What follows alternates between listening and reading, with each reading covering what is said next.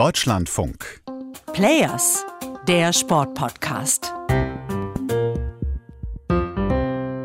Die 24. Olympischen Winterspiele, ausgetragen in Peking, neigen sich dem Ende. Und es ist viel passiert. Wir haben viele sportliche Höchstleistungen gesehen. Eine deutsche Dominanz im Eiskanal, da gab es ja fast gar keine andere Hymne, die dort zu hören war. Aber auch überraschende Siege, wie bei den Langläuferinnen. Einer der emotionalsten Momente, wie ich finde.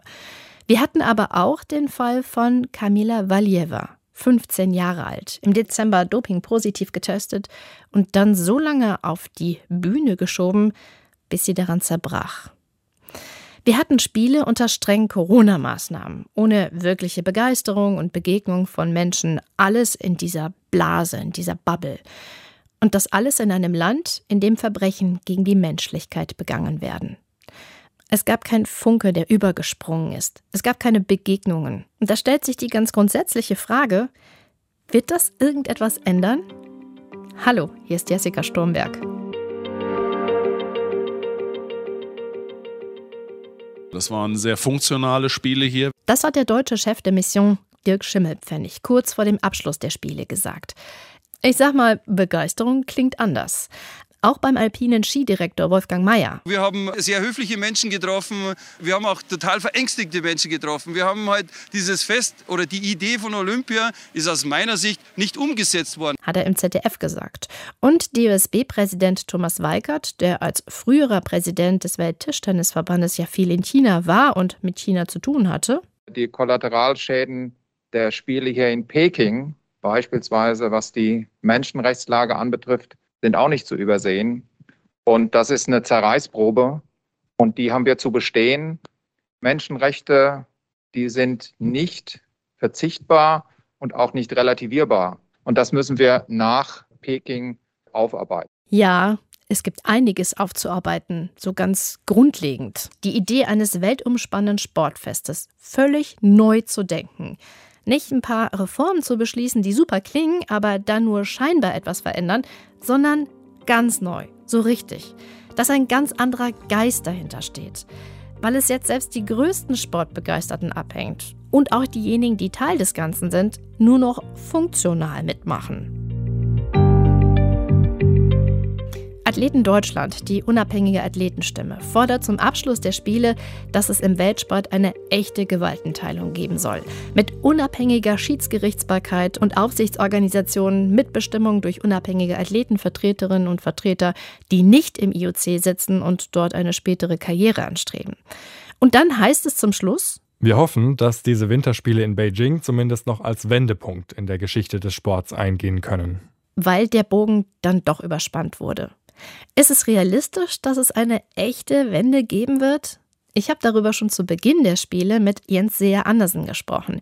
Er leitet das Sportnetzwerk Play the Game, das für Integrität und Transparenz im Sport eintritt. Und er sagt mit seiner jahrzehntelangen Erfahrung, The whole die ganze Sportshow, das ganze Geschäft, die ganze Politik mit dem Sport wird von einem angetrieben. Und das ist unsere Faszination.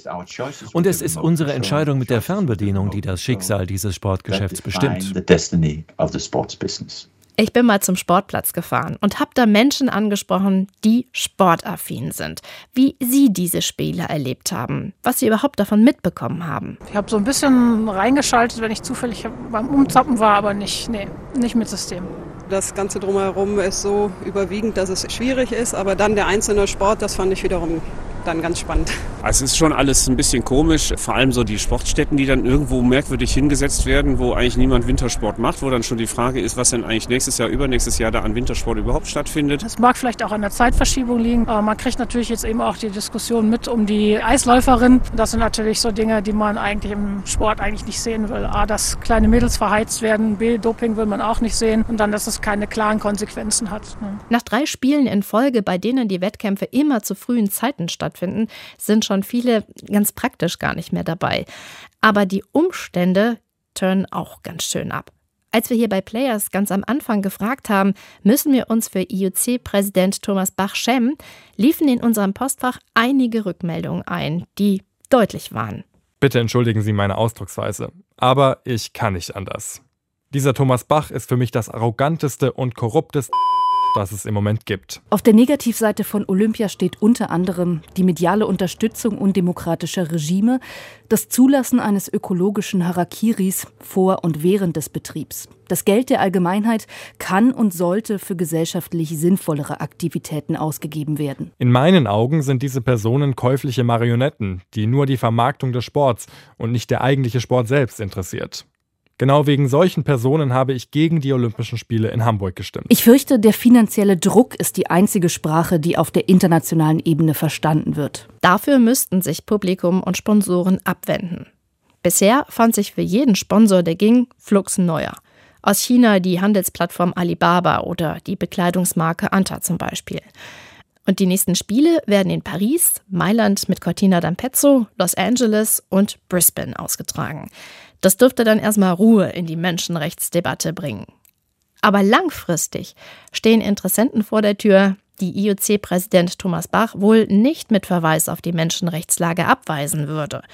Aus dem arabischen Raum etwa oder auch nochmal im ferneren Osten. Nur wird Thomas Bach dann noch die Strippen ziehen?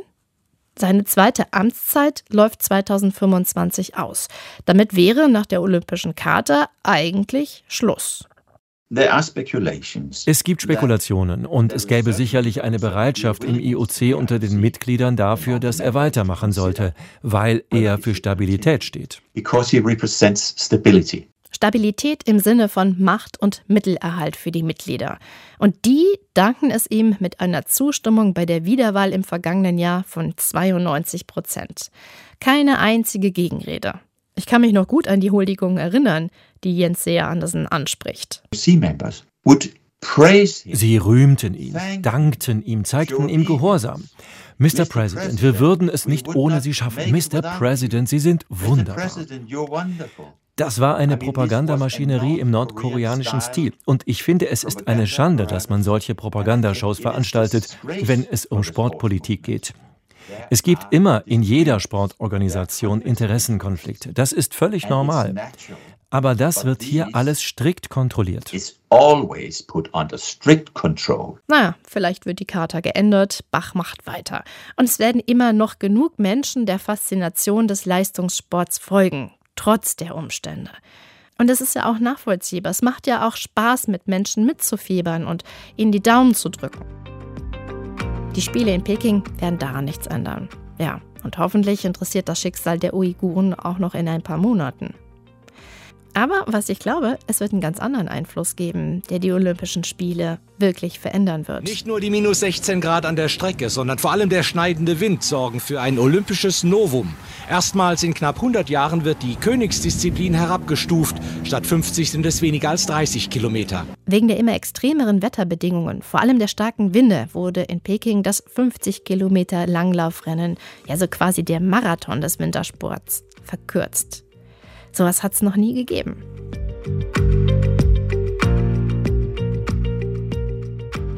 Das Klima wird sich so stark verändern und immer mehr Einfluss haben, dass Wettbewerbe immer unsicherer werden.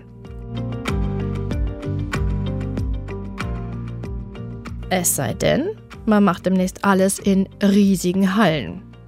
Vielleicht bewirbt sich dann sogar mal Saudi-Arabien für die Winterspiele. Hm, wer weiß. Wenn ihr Lust habt, mit uns zu diskutieren über all das, was euch bei diesen Spielen bewegt hat, dann seid gerne dabei. Wir sind an diesem Samstagabend, an diesem vorletzten Tag der Spiele, um 21 Uhr bei Twitter Space. Und wenn ihr den Space verpasst, dann könnt ihr ihn auch gerne nochmal nachhören. In der nächsten und dann letzten Olympia Players Folge. Das war es jetzt für heute. Ich freue mich, dass ihr dabei wart. Tschüss.